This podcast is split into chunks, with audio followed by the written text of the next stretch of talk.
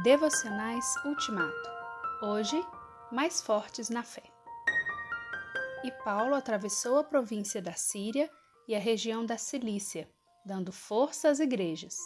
Atos 15, 41.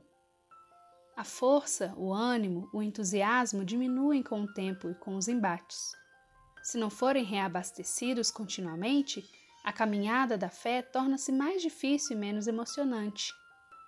Caso não haja reposição, a força pode chegar ao ponto zero e muita coisa desagradável acontecerá. Dezenas de salmos fazem referência à necessidade que se tem dessa força, em períodos normais e em períodos especialmente difíceis. No Salmo 38, por exemplo, o poeta se mostra muito apertado. Estou muito doente, estou me afogando nos meus pecados, estou muito abatido e encurvado, estou fraco, Estou quase caindo e meu sofrimento não acaba. O referido salmo termina com um clamor: Ajuda-me ou dá-me forças, agora, ó Senhor, meu Salvador. Sabendo dessa real necessidade de reabastecer o crente de forças, Paulo e Silas, logo no início da segunda viagem missionária, passaram por duas regiões, com o propósito de dar força às igrejas.